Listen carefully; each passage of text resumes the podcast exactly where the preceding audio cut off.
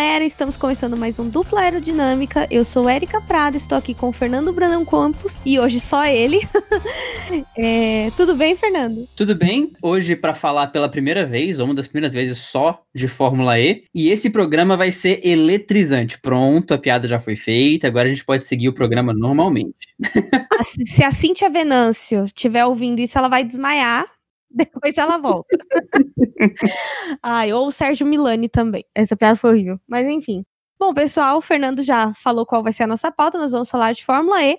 E não tem como falar de Fórmula E sem agradecer a três pessoas maravilhosas que eu conheço. Primeiro, a Renata Correia e o Arthur do Eprix News. Eles são parceiros nossos. Para vocês terem noção, o primeiro evento que eu fui relacionado ao automobilismo foi um evento que eu fui para ajudá-los, né? Que foi aqui em São Paulo, eles são do Rio de Janeiro. Então, eu queria mandar um grande abraço para eles e é, não só agradecê-los por todas as informações, que é um portal ultra completo sobre Fórmula E. Então, dica para os fãs de Fórmula E, corre lá no Epirix News, que tem tudo e mais um pouco, não só sobre Fórmula E, como sustentabilidade e carros elétricos. Ou seja, alta tecnologia aí pra galera. E eles também têm um podcast, também tem canal no YouTube, que tem vídeo, tem entrevista com o piloto, tem entrevista com o pessoal que é especialista em elétricos e tudo mais. E também o Arthur, que é marido da Renata, e também tá com ela aí nessa nessa jornada do podcast do Eprix e do portal. E também queria agradecer ao Rodrigo Nascimento, que é quem libera os conteúdos oficiais da Fórmula E para o pessoal aqui do Brasil. Inclusive para nós. É assim que a gente fica sabendo tudo sobre Fórmula E em primeira mão. É, não só ele, também como Flávio Pérez também tá junto com ele nisso. Então a gente recebe vídeo, release, calendário, tudo quanto é notícia bem rápido. Às vezes vem antes que o veículo oficial, porque precisa ser soltado em massa, né? Então queria agradecê-los também. E essas pessoas todas, essas quatro pessoas que eu citei, fizeram a pauta de hoje possível, além do Fernando, que também foi muito perspicaz em sua pesquisa e lição de casa, né, Fernando? Perspicaz, caramba, perspicaz. Palavra do dia aí, galera. Já, já bota no seu vocabulário aí, pessoal, porque a edição pertinente. eu cheguei na fase da quarentena lendo o dicionário. Tô brincando. Não, outro dia eu tava fazendo trabalho e consegui usar sobrepujar. Eu fiquei impressionado. Foi, foi uma conquista pessoal. Eu nem sei o que significa sobrepujar. Eu espero que eu saiba. Sobrepujar, Google, ultrapassar em altura, sobrelevar, exceder, por metáfora de ir além, ultrapassar. Ok, foi usado de forma correta. Você pode usar como verbo transitivo direto, é só transitivo direto, indireto não dá. É isso aí, pessoal. Agora, depois da, da nossa aula de português e dos agradecimentos, vamos finalmente falar de Fórmula E. A gente comentou no último podcast que a Fórmula E não ia voltar esse ano, e aí eles falaram: não, agora a gente vai sim. Então, isso é um podcast e uma errata. é, eles vão voltar para fazer as últimas seis etapas, só que vai ser tipo uma maratona de Fórmula E? Basicamente, né? Eles vão seguir mais ou menos o modelo que as grandes competições estão tentando fazer para conseguir finalizar. O esporte coletivo tem usado essa saída, né? A Champions League vai fazer um torneio em Lisboa, com pernas simples, então uma, um jogo de quartas, um jogo de semi e a final, então não vai ter mais ida e volta, porque não tem ida e volta, né? É um torneio simples em Lisboa. A NBA vai usar Orlando como sua casa para seguir, o hockey faz a mesma coisa, está procurando uma casa no Canadá ou nos Estados Unidos para seguir sua vida, e a Fórmula E não foi diferente. Eu fui surpreendido porque eu nunca tinha pensado que isso poderia ser uma solução aplicável ao automobilismo, mas ela é, e foi muito bem feita pela Fórmula E. Serão seis etapas em Berlim em nove dias. De 6 de agosto, né, a 13 de agosto. Tudo direto. É, na verdade é 5, 6. No dia 7 não tem, deve ser feriado. 8, 9, 12 e 13, né? Também não tem no dia 10. Exato. São três rodadas duplas, então, porque a Fórmula E ela opera com, aquela, com aquele esquema do mesmo dia, né? Em, em situações normais, seria quali, seria treino, quali e corrida no mesmo dia. Às vezes tem rodada dupla e esse é o esquema. Mas tem um certo detalhe interessante, que isso que fechou o, o pacote para tornar esse método algo realmente muito bem pensado. Serão duas rodadas duplas, então 5, 6, 8, 9, 12, 13, e em cada uma das rodadas duplas será utilizado um traçado diferente. Lógico, terão semelhanças entre eles, mas o traçado será alterado de uma rodada dupla para outra. Então não fica a mesma coisa, entre aspas. Você tem uma variação de traçado, você tem uma variação de corrida, não só de temperatura e tudo mais, mas não, não serão seis etapas iguais. Então, para mim, foi um, um, pacote perfeito. Na verdade, eles fizeram um, um negócio assim bem diferentão, lembrando que Berlim, vulgo Alemanha, inclusive queria contar a vocês que eu era tão ruim de geografia que quando eu era mais nova eu acreditava que Berlim era na Rússia. Aí. E... eu precisava contar isso pra alguém, senão eu não ia sobreviver, gente, sério. Isso gera um caos geopolítico inacreditável, né? Não, e, e, e, o pior, tá? Eu tô falando de quando eu era mais nova, eu não tô falando de quando eu tinha 12, 13 anos, tô falando de quando eu tinha, tipo, 18, 19. Pensa no meu choque quando eu descobri que Berlim não era na Rússia, era na Alemanha. Oh, oh, oh. pra vocês verem como fiquei surpresa. A etapa, obviamente, é de portões fechados, né? Porque coronavírus. E o traçado diferente é, é ele é mais fácil de ser feito porque não é autódromo, né? Corrida de rua, então é mais fácil você mudar, é, você mudar os bloqueios da CET alemã de lugar para fazer outra pista e já era, né? É o que temos para today, é isso. Lembrando, eu tava pensando nisso outro dia, né? Fizeram um recapeamento de umas ruas aqui perto de casa. Porque assim, cara, a rua tem que estar tá muito recapeada, porque tem que estar tá muito bem, o asfalto tem que estar tá nível autódromo, porque, cara, não pode ter buracos. Lembrando que o chassi é colado no chão e não é open wheel, mas é quase, né? A gente tem só uma cobertura de roda ali, então o asfalto tem que estar tá muito bom, né? É bom que a gente testa duas. Operação tapa-buraco vai, vai trabalhar bastante lá. Eu fiquei imaginando o nome da, da, da CET alemã. E tem que ter uma reforma de traçado violento, tanto de, de asfalto violento. Tanto é que em Mônaco também fizeram isso, recapearam um pedaço da, do, das ruas de Mônaco, aproveitando que não teve GP esse ano. O que deve ajudar muita coisa, né? Porque Mônaco tinha GP todo ano, agora eles podem fazer um, um cuidado e, um, e uma uh, manutenção melhor nas, nas ruas da, do, do, Principado de Mônaco. Apareceu uma tradução no Google Translator aqui, mas essa tradução não existe porque tá em inglês, né? Enfim, tudo que, eu, que me lembra trânsito ou não e a Alemanha é Autobahn, né? Mas enfim, vamos pular essa parte. Como o campeonato foi espremido, é, espremido né, espremido, processado e apertado em seis dias, é, eles vão fazer o sistema de pontuação normal da Fórmula E, que para quem não sabe é do primeiro ao décimo, mesmo sistema da, de, da Fórmula 1, de 25 a 1 ponto. A pole position vale 3 pontos, volta mais rápida no classificatório 1 ponto e volta mais rápida na corrida 1 ponto. Ou seja, a Fórmula 1 pegou esse ponto aí da volta mais rápida e copiou, hein? Meteu Ctrl-C, Ctrl-V. Nada se, se cria, tudo se copia. Podiam fazer também, né? volta mais rápida do quali e pole. Embora não vou entrar no mérito, mas para mim a volta mais rápida é do pole position, né?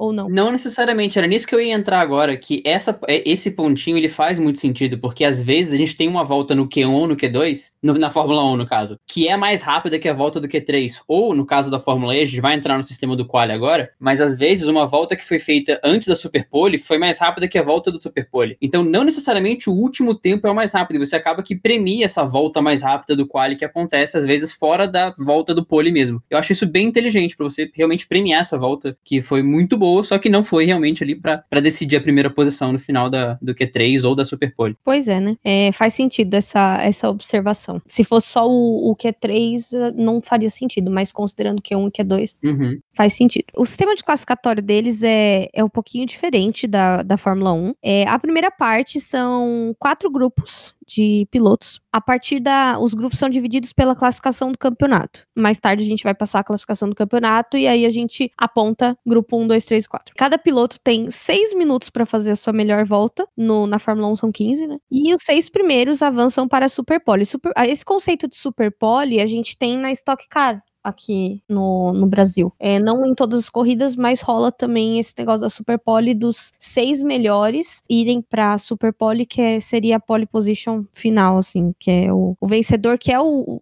o pole position. É um pouco complicado falando assim, mas vocês entenderam, eu tenho fé. O, o processo da Super Pole na Fórmula E, ele é um pouco pouquinho semelhante ao que acontecia também na Fórmula 1 um tempo atrás. Porque que acontece? Não é como se fosse o Q3, que todo mundo sai e tem um tempo X para rodar e vão rodando e vão voltando, e, enfim. Na Fórmula E os pilotos vão saindo um por um, sendo então o sexto mais rápido da, da primeira parte do qual o primeiro a sair na Superpole. E aí, quando o piloto sai do box, ele dá a primeira volta, quando ele passa na linha, o quinto piloto sai. Então, vamos lá, vamos na ordem certa do Superpole. Sai o primeiro piloto, ele dá a volta, quando ele passa na linha para abrir a volta, sai o segundo. E depois o terceiro. E assim vai. Então é um sistema que ele é mais linear do que a Fórmula 1, né? Na Fórmula 1 você tem um tempo, todo mundo fala, vai, dá a volta aí e se vira. E se alguém te atrapalhar, problema seu. Você que lute. Você que lute, cada um com seus BO. Engraçado que você falou, ai, ah, o pessoal sai, fica rodando lá.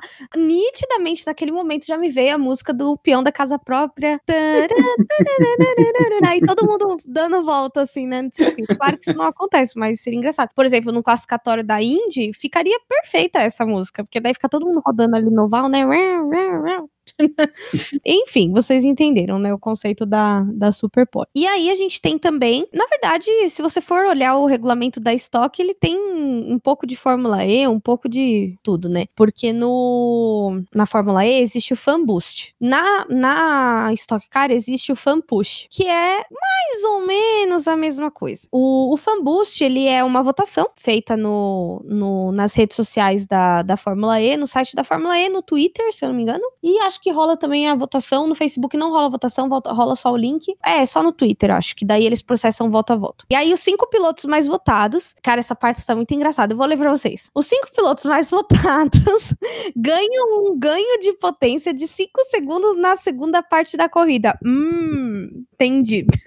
Às vezes a gente tá escrevendo pauta e sai umas pérolas dessas, gente, mas muito engraçado aqui. É, eles ganham uma adição de potência de 5 segundos, ou seja, por 5 segundos segundos, ele vai ter uma potência maior no carro, né, durante 5 segundos, na segunda parte da corrida, porque antigamente, quando tinha o Gen 1, que era antes do Gen 2, que era o carro que eles trocavam de carro, era a troca que marcava o, a segunda parte da corrida. Hoje, como é por tempo, é como se dividisse a corrida em dois, o tempo pela metade, e aí no segundo no segundo meio da corrida eles eles ganham essa esses 5 segundos de mais potência. Não é só isso que assegura na Fórmula E que o piloto tenha um ganho de potência. Fernando, você já jogou Mario? Já, bastante, inclusive, lógico. Pra quem nunca jogou, a gente tem pra celular, viu? É super legal. Mas eu parei de jogar porque enchei.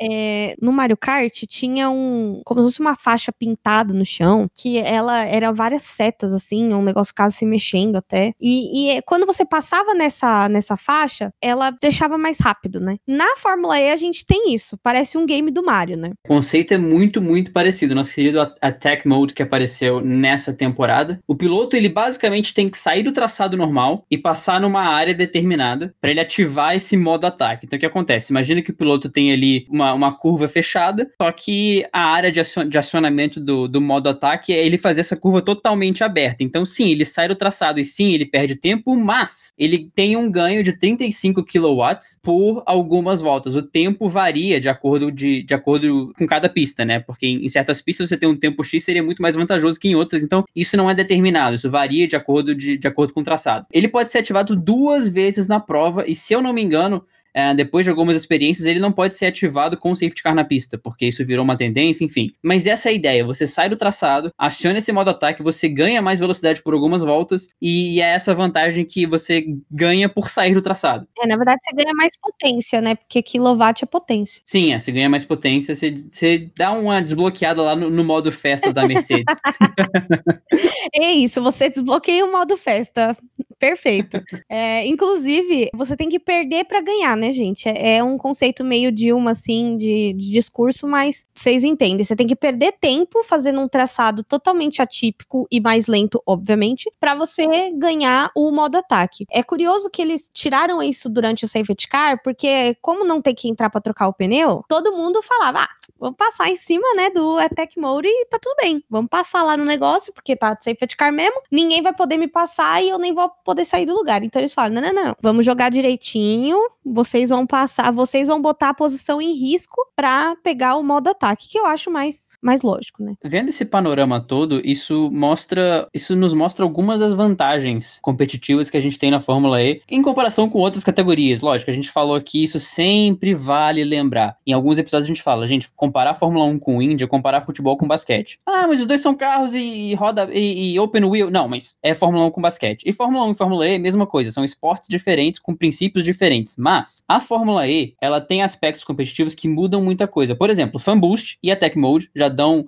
ao piloto durante a corrida quantidades diferentes de potência e você ter a possibilidade de desbloquear mais potência em um momento específico que você acha que é chave. Isso se torna um aspecto estratégico de, pô, o cara acionou, será que eu aciono agora? Será que eu guardo o meu? Enfim, tem muito esse aspecto estratégico e uma das vantagens que não é muito tocada é justamente a variedade de pontuações. Por quê? Quando um esporte tem uma variedade maior de maneiras de pontuar, você tem gamas estratégicas diferentes. Não é, não é igual o futebol ou o hockey, que você tem pontuações binárias.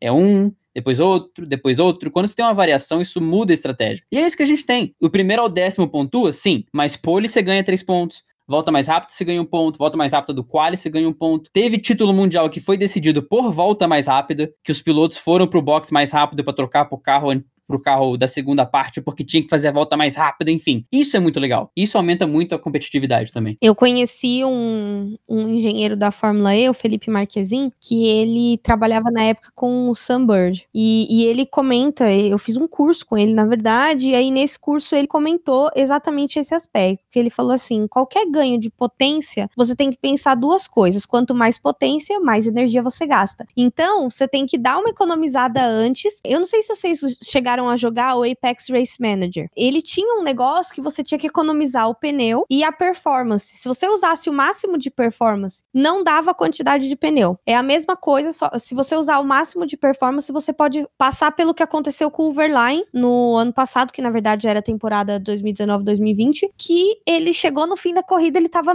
nossa, muito bem na corrida, estava em primeiro, e aí, metros antes da linha de chegada, o carro apagou porque acabou a bateria. Sabe quando seu celular dá 5% e aparece aquele símbolo da operadora? Ou então a maçãzinha do iPhone, você pensa, hum, que bom. E, no, e geralmente isso acontece, claro, quando você tá no metrô, quando você tá em algum lugar que você não vai poder carregar, né, imediatamente. E quando você precisa falar com alguém, é a mesma coisa, né? Ele ia ganhar foi tipo, hoje não, hoje não, hoje sim. E o Lucas de Graça ganhou a corrida. Foi bem bizarro. Foi o Pix do México, eu acho. Essa corrida foi, foi. sensacional. Eu lembro disso. E coitado do Verline, porque é, é, é, o famoso acho que dá, né? Você fala, acho vai que dá. Vai dar, vai dar. Não vai dar. Vai dar. é bem isso, né? E vai, vão ser corridas, é, vão ser corridas muito, como que eu posso explicar? Corridas muito corridas, não. Concorridas, não. Rápidas, não. Disputadas. Disputadas. Talvez seja isso, porque vão ser corridas tudo uma, uma atrás da outra, mudando estratégia para tentar ganhar a corrida. Lembrando que os carros são bem mais equilibrados na Fórmula E, então não é tão simples assim saber quem vai ganhar e quem vai perder. Visto os últimos títulos, você olhar as montadoras e tudo mais. E aí a gente tem a classificação desse ano. Fala pra gente, Fernando, da classificação do campeonato desse ano. Bom, e, e antes da gente entrar na classificação, eu fiz uma, uma conta matemática antes do, do programa, porque eu tenho que fazer isso com calma, porque eu sou de humanas. Mas se o cara ganhar a corrida, fizer a volta mais rápida no quali, e essa volta mais rápida também for a pole, ele fizer a volta mais rápida da corrida, ou seja, ele conseguir toda a pontuação que ele pode tirar de, um, de uma corrida, ele faz 30 pontos. 30 pontos vezes 6, 180. Então, a gente ainda tem 180 pontos em disputa se o cara fizer tudo que ele pode fazer, possível e imaginável, conseguir pontuar todos os pontos que ele pode, ainda tem 180 pontos. Significa que tem muita disputa para acontecer ainda, tá tudo muito aberto, e esses nove dias de intensivão da Fórmula E vão ser muito, muito bons. Na ponta do campeonato, a gente tem o Antônio Félix da Costa, da, da DS Tita, com 67 pontos, Tita. na Tita, isso, com 67 pontos. Em segundo, a gente tem Mitch Evans, da Jaguar Racing, com 56. Em terceiro, Alexander Sims, da BMW Andretti, com 46 pontos. Que não é um boneco do DC. Exatamente, ele não tem um diamante verde em cima da cabeça dele.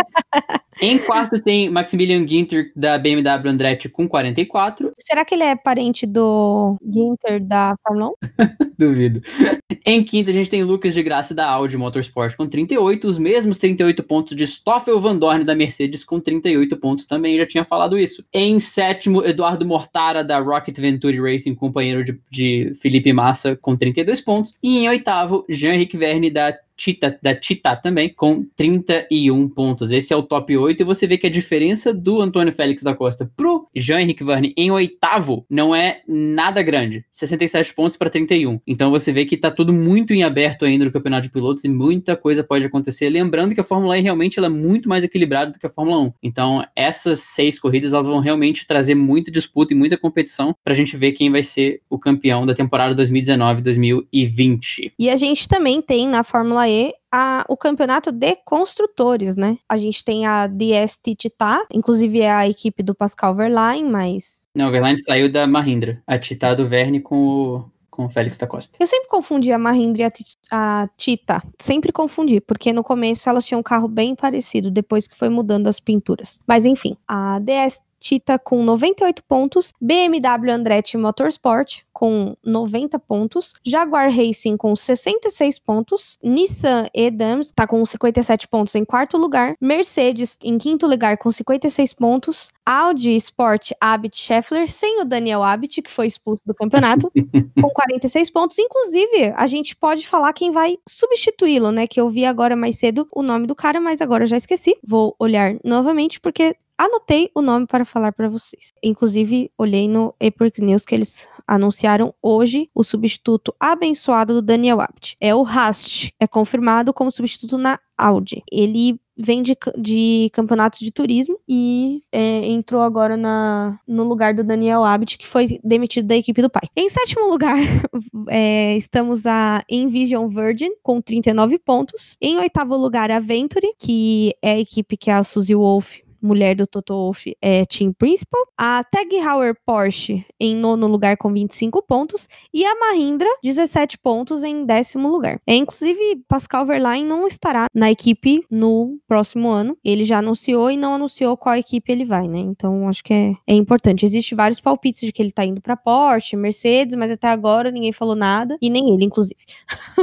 então, a gente tá esperando aí essa, essa silly season da Fórmula E, que, inclusive, inclusive não trouxe tantas alterações ainda, porque a gente vai não vai ter mais aquela temporada 2019-2020 que seria esse ano 2020-2021, né, Fernando? Uhum, exatamente. Só voltando rapidinho na classificação, assim, se a gente para para avaliar e tentar tirar alguma, alguma leitura do que pode acontecer nas próximas corridas, a gente vê a DS Tita com 98 pontos a BMW Andrade com 90, sendo que a Jaguar tá com 66 na terceira posição, a gente vê que nós temos duas equipes que tendem a estar mais à frente, sendo elas a DS Tita e a BMW. A BMW começou muito bem na primeira corrida do ano, um, não conseguiu capitalizar porque teve um problema com o carro do Félix da Costa, enfim. Mas são as duas equipes que tendem a se destacar nas primeiras seis corridas. Mas como a gente falou, não é a mesma coisa, não é, não é algo tão linear quanto é na Fórmula 1. A gente vê Mercedes, Ferrari e Red Bull na frente sempre. Isso tem algumas mudançazinhas na Fórmula E. Com relação ao ano que vem, muito por conta da pandemia e porque vai ter esse calendário espremido, enfim, a próxima temporada não será dividida em dois anos, ela será exclusivamente em 2021. Então, no, na, na história da Fórmula E, a gente vai ter algumas temporadas que são divididas e aí a próxima temporada vai ser só 2021. Ela começa dia 16 de janeiro em Santiago e aí, por conta dessa natureza da Fórmula E, isso muda um pouquinho o tempo entre as corridas, porque a Fórmula E, em geral, você tem um intervalo considerável entre algumas etapas, porque ela vai de um ano para o outro, enfim, você tem, tempo, você tem um ano, basicamente, para realizar todas as, todas as etapas. A próxima temporada terá 14 etapas em um espaço de seis meses. Isso exige que o calendário seja um pouquinho mais condensado para você poder cumprir o calendário inteiro. E lógico, tem rodadas duplas. Então ele começa dia 16 de janeiro no Chile, no dia 13 de fevereiro vai para o México, depois temos rodada dupla na, na Arábia Saudita dia 26 e 27 de fevereiro. De lá vamos para a China dia 13 de março, depois para a Itália dia 10 de abril, sendo esse IPRIX ainda sujeito a possíveis mudanças, não está 100% confirmado em Roma. De lá vamos para Paris dia 24 de abril, depois 8 de maio nas ruas de Mônaco, também sujeito a mudança. Dia 20 23 de maio, vamos para a Coreia do Sul. De lá, dia 5 de julho, vamos para algum lugar que não sabemos ainda. Essa etapa não foi confirmada no calendário. Dia 11, voltamos para Berlim. De lá, aliás, dia 19, voltamos para Berlim. Dia 10 de julho, em Nova York. E aí, o campeonato se encerra 24 e 25 de julho em Londres com uma rodada dupla. Esse será o calendário da próxima temporada da Fórmula E, que começa a voltar ao seu normal, a tentar realmente caminhar com as próprias pernas. Lembrando, como a gente falou nos especiais de Fim do Mundo 1 e 2, a situação da pandemia na Europa e em alguns lugares dos Estados Unidos já está mais controlado, que permite que esse tipo de coisa aconteça. Lógico, na, na Ásia também está começando a caminhar, mas a Bundesliga já está há quase dois meses rodando, os campeonatos de futebol estão retornando, a Fórmula 1 vai voltar no dia 5 de julho, então a situação nesses países já, com, já pode comportar esse tipo de, de atividade e vamos esperar que essas etapas da temporada seguinte já possam ser com público, né? Porque, logicamente, as etapas dessa temporada, seis etapas em nove dias em Berlim, não terão público. E é bem importante que aqui no, no calendário oficial eles apontam algumas, algumas etapas como sujeito à homologação do circuito, que é a etapa da Itália, né, Roma, é, Mônaco, Coreia do Sul e Londres, no Reino Unido, né? Então, a gente tem aí quatro etapas que podem mudar de lugar justamente por causa da homologação do circuito, que depende da, das datas da cidade e tudo mais. Porém, todo mundo pensa, ah, mas eles não iam anunciar. Cara, ia ter uma corrida aqui no Brasil de Fórmula E e, tipo, dois meses antes cancelaram. E a gente tem que também ver como que vai ficar o mundo pós-pandêmico, né? A gente, se 2020 o segundo semestre já é um mistério, imagina o mistério que é você fazer um plano para 2021, né? Rezamos para que até lá tenha vacina e que coronavírus seja só uma coisa que ficou nos livros de história, né? Mas ninguém pode garantir nada por enquanto. Exatamente. Por enquanto, realmente a gente focar nas, nas seis etapas de Berlim, mais uma vez reforçando. Ainda tem um tempinho até lá, porque a primeira etapa vai ser 5 de agosto, mas já para todo mundo ir se programando e se e, e, e sabendo vendo qual vai ser a programação daqui para frente. Essa semaninha vai ser pesada, né? Porque você pensa seis etapas em nove dias. Eu tô aqui tentando imaginar como poderia ser coberto isso, mas não sei. Às vezes, às vezes eu penso que dá para cobrir só no final, fazer um apanhado de tudo, porque vão ser seis, vão ser nove dias bem intensos em Berlim para terminar o campeonato. E agora, querido ouvinte, seja bem-vindo à reunião de planejamento do dupla aerodinâmica.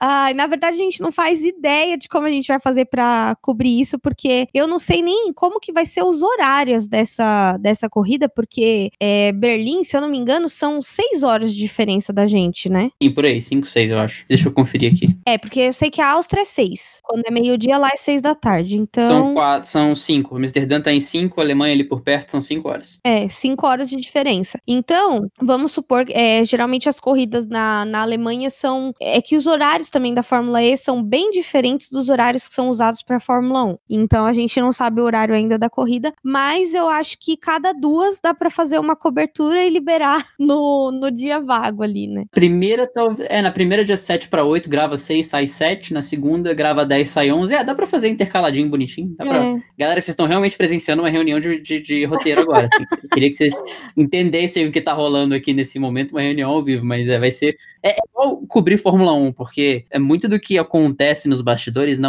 não é expressado para vocês como é a gente gravar no final do domingo para fazer sair segunda-feira. Então, fazer esse tipo de conteúdo é divertido, é intenso, a gente dá uns malabarismos desse, mas vai ser divertido. Vai ser bizarro presenciar esse tipo de coisa. Presenciar etapas duplas na Fórmula 1, presenciar seis etapas em nove dias. É uma parada que te tira da, da zona de conforto no, no sentido de, de acompanhar e cobrir esporte. Porque você entra naquele piloto automático, não sei o quê. Agora não. Agora é, olha, você tem seis corridas em nove dias. Se vira, brother. É, se vira aí. É contigo agora. Pulo, vocês que lutem. Não, e, e existe um, um, boato a ser confirmado, né? Que tem uma corrida dia 7 de julho da Stock Car, né? Que a Stock Car, o plano é retomar ainda em julho, o que fica um pouco bizarro, né? Porque 7 de julho é uma terça-feira. Deve ser lá para dia 11 de julho, por aí, segunda semana de julho, para estar tá retomando os campeonatos nacionais, obviamente de portões fechados né? O João Dória, o governador de São Paulo, tá para falar sobre o plano de contenção, na verdade, plano de retomada das atividades esportivas no, no estado. É, dia 26 vai sair um comunicado. Como eu já mencionei algumas vezes no podcast Fim do Mundo, só saindo um pouquinho da pauta até, esse segundo semestre vai ser com emoção. Vai ter fim de semana que tem três, quatro corridas aí pra gente cobrir e a gente que lute, né? Vai virar café com velocidade.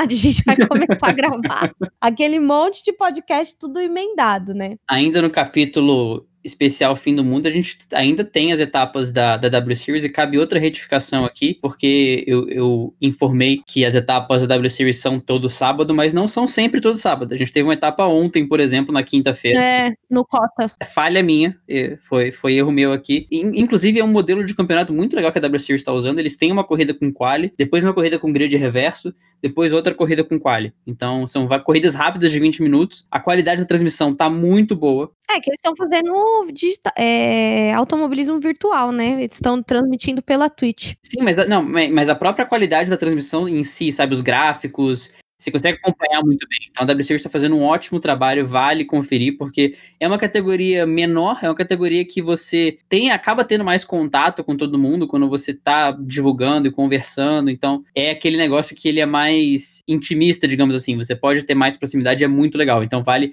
prestigiar esse ano diferente da W Series que não vai chegar a correr no, no, automobilismo de verdade. Na verdade, e aqui no Brasil a gente tá meio siga em frente, olhe para o lado.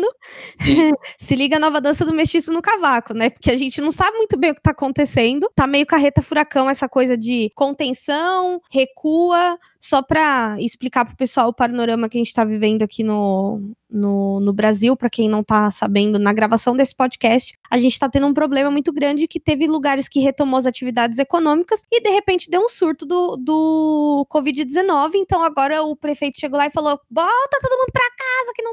E botou todo mundo de lockdown. É, isso aconteceu em Curitiba, né? Eles estão querendo fazer um lockdown, voltou o pessoal pra quarentena, porque tá fora de controle. Então, assim, todos os lugares correm esse risco, né? Porque a gente não tem uma vacina. Então, é um vírus que você tá exposto, você acaba pegando, né? Então, é, é preocupante essa, esse planejamento dos campeonatos nacionais por essa questão, né? E essa. A Alemanha foi um dos lugares que foi mais bem sucedido no mundo no combate do Covid-19 e por isso todas as etapas foram lá, porque lá a situação realmente está sob controle, né? Então, você consegue em agosto fazer seis corridas de uma vez lá e ter a Fórmula 1 também passando por lá, mas não é uma não é uma certeza ainda sobre a Fórmula 1. Então, a Fórmula E vai ser muito legal de acompanhar, né? E acho que vai ser mais legal ainda pra gente gravar, porque a gente tá, eu comento até com o Fernando que é o seguinte, eu a gente tá sem querer, a gente tá cada vez incorporando mais mais categorias a, a nossa cobertura. A gente começou com Fórmula 1, de repente incorporou a W Series, de repente incorporou a Stock Car e agora de repente incorporou a Fórmula E e ano que vem a gente que lute, né, meus amados?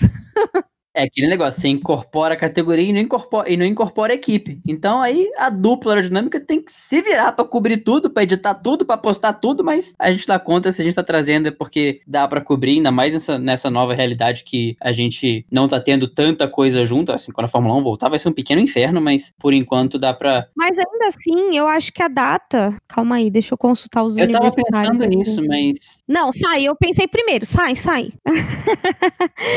não, ó, a gente tem 2 de agosto, que é antes da Fórmula E, e a gente vai ter o round 5, que é a quinta corrida no, em Londres, né? Na, na verdade, Silverstone. Não é Londres, é Silverstone. 7 e 9 de agosto, ou seja, vai ter uma corrida 7 a 9, 7 é treino livre. É, a corrida do. A quinta corrida da Fórmula 1 vai bater com uma das da Fórmula E. Então vocês vão ter dois podcasts para escutar, olha que beleza. Vocês não vão nem poder reclamar. Vamos fazer um podcast de duas horas. Exatamente, mas vai ser legal. É tipo futebol voltando agora. Você começa a ter alemão, italiano, espanhol, tudo junto, você não sabe, você não sabe nem o que, que você assiste. Vai ser mais ou menos isso quando o automobilismo começar a caminhar com as próprias pernas novamente. Vai ser muito bom acompanhar, gravar tudo isso. Vai ser uma verdadeira maratona, mas a gente consegue. E aí tem corrida em agosto, as próximas corridas vai ser de 14 a 16, o Fórmula E já vai ter acabado. Então não tem, que vai ser Espanha, então não tem, como que eu posso dizer, não vai ter conflito de, de datas. Talvez só essa daí, que a gente pode fazer um podcast dobradinha, Fórmula 1 feat featuring, né? Tipo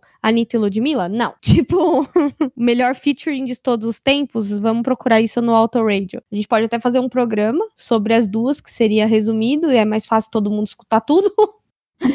né? E aí torcer para o horário não ser muito próximo, né? Porque é, Inglaterra, Inglaterra é 3, né? Não, é zero. Inglaterra é 3, Inglaterra é 3. É. Não, Inglaterra, Inglaterra é 4, regulou com, com Portugal, acho. É 3 ou 4, por ali. O, o, horário não vai bater, não. Quem é o fuso horário zero? Eu sei que existe um zero. Inglaterra. GMT, a gente é GMT menos 3. Eles são GMT zero. Malditos ingleses. Não, brincadeira. Tinha que começar em algum lugar. E hoje no dupla, aula de geografia.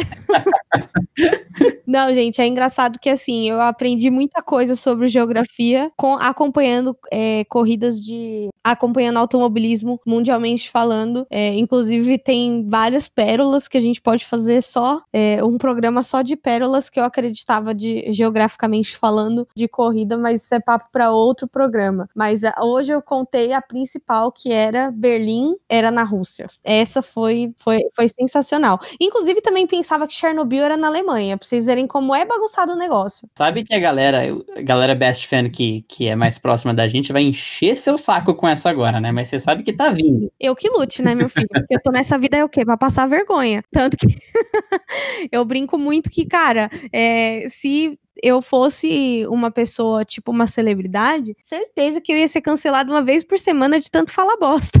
Porque, meu, eu já acreditei em cada coisa. Essa da, da Chernobyl é, foi muito engraçado, porque na época que, que a gente aprende esse tipo de coisa é sexta, sétima série, aí tem Segunda Guerra, tananã. E aí Chernobyl entra em matéria de geografia, né? Como assistente, como assistente ambiental. Aí eu, bonita, né, plena. Ah, porque Chernobyl, na Alemanha, não sei o que, aí tinha um menino na minha sala que ele é. A família dele é ucraniana, né? Meu, ele olhou para mim igual aquela menina do exercista quando ela vira a cabeça, sabe? Com o olho regalado pra você. Ele ficou me olhando assim, tipo, menina, você está maluca? né? E aí depois foi lá que eu descobri que não, Chernobyl não era na Alemanha. Então, assim, são gafes geográficas é, a nível mundial, né? Eu vou ser solidário com a GAF, eu vou passar um pouquinho de vergonha também, porque até um pouco tempo atrás eu achava que ceviche era um peixe, não um tipo de preparo. Eu ouvi uma vez ceviche de tilápia. Aí eu, peraí, ceviche de. Meu, como assim? É. Okay, foi, foi né? isso. Foi um momento difícil na minha vida que eu me liguei que ceviche não é um peixe, é só um modo de preparo. É, mas enfim, gente, depois dessas pérolas, né? É melhor a gente começar o encerramento do programa antes que a gente passe mais vergonha online. Fernando, me fala os best fans do Twitter dessa semana. Os best fans do Twitter dessa semana foram o nosso querido Anderson Barreto, o sonoplasta do Brasil, e a Gabriela Dias, que tá batendo ponto. A Gabriela Dias, quando eu for fazer a pauta do best fans, eu já vou deixar a Gabriela Dias lá, porque ela tá numa sequência de uns, uns sem brincadeira, uns 5, 6 episódios seguidos que ela tá aparecendo. Então, já vou deixar o nome dela lá. A gente sabe que vai ter Gabriela Dias todo episódio. E eu vou botar os outros no Twitter. O Jonatas também foi best fan no Twitter, que ontem ele pegou uma citação do último programa e postou pra gente também, sobre o ano de 2020 bem filosófico. No Instagram nós tivemos o nosso querido Julinho, Júlio Ferreira, e o nosso querido Léo Alves, meu parça de Os Carteiro, amigo de fiscal de mil milhas, entre outras aventuras que a gente já viveu juntos aí. E o Júlio é o melhor caminhoneiro do Brasil no Euro Truck Simulator. O cara já andou a Europa toda sem sair do próprio quarto, olha só. Não, cara, e o pessoal tá muito viciado nesse Euro Truck Simulator. tipo, eu fiquei tipo, o quê? Eu nem sabia que isso existia. Quando eu vi, tava todo mundo jogando. Eu, gente, como assim? Mas enfim, pessoal, a gente fica por aqui hoje. É, espero que vocês gostem e tenham gostado tanto da novidade dupla quanto desse podcast atrapalhado e cheio de pérolas, que é o nosso primeiro em Fórmula E. Para encontrar a gente nas redes sociais, arroba de Aerodinâmica no Instagram e no Twitter e Dupla Aerodinâmica no Facebook. É, lembrando que é, quando vocês forem procurar a gente no Spotify, se vocês colocarem só dupla, pode ser que apareça uma playlist, apareça uma playlist, experiência própria. Então coloca dupla aerodinâmica e vai aparecer podcast. e eu sou Fernando Campos, se quiser me encontrar no Twitter e no Instagram, arroba Campos, também dando meu espetáculo sobre a NFL no podcast NFL dos Brothers todo sábado, ou pelo menos tentando sair todo sábado para você. Também tô falando nas redes, nas redes sociais do Dupla com a Erika, como ela falou. Se você, querido ouvido, se você, querido ouvido, foi legal. se você não deixe de deixar suas cinco estrelinhas, porque elas são muito importantes para nós. E se você quiser mandar um áudio para a gente para aparecer nos Best Fans, tem o um link na descrição de cada episódio para você mandar o áudio e botar sua voz bonita e garbosa aqui para falar com a gente. Se vocês quiserem falar comigo nas minhas redes sociais sobre corrida, sobre engenharia, sobre política, sobre qualquer outro assunto, me procure arroba no Instagram e Eri Underline Coke no Twitter. Agora sim você pode encerrar o podcast, Fernando. Obrigado. A gente se vê semana que vem falando sobre alguma coisa na segunda-feira. Um abração para todo mundo e até a próxima.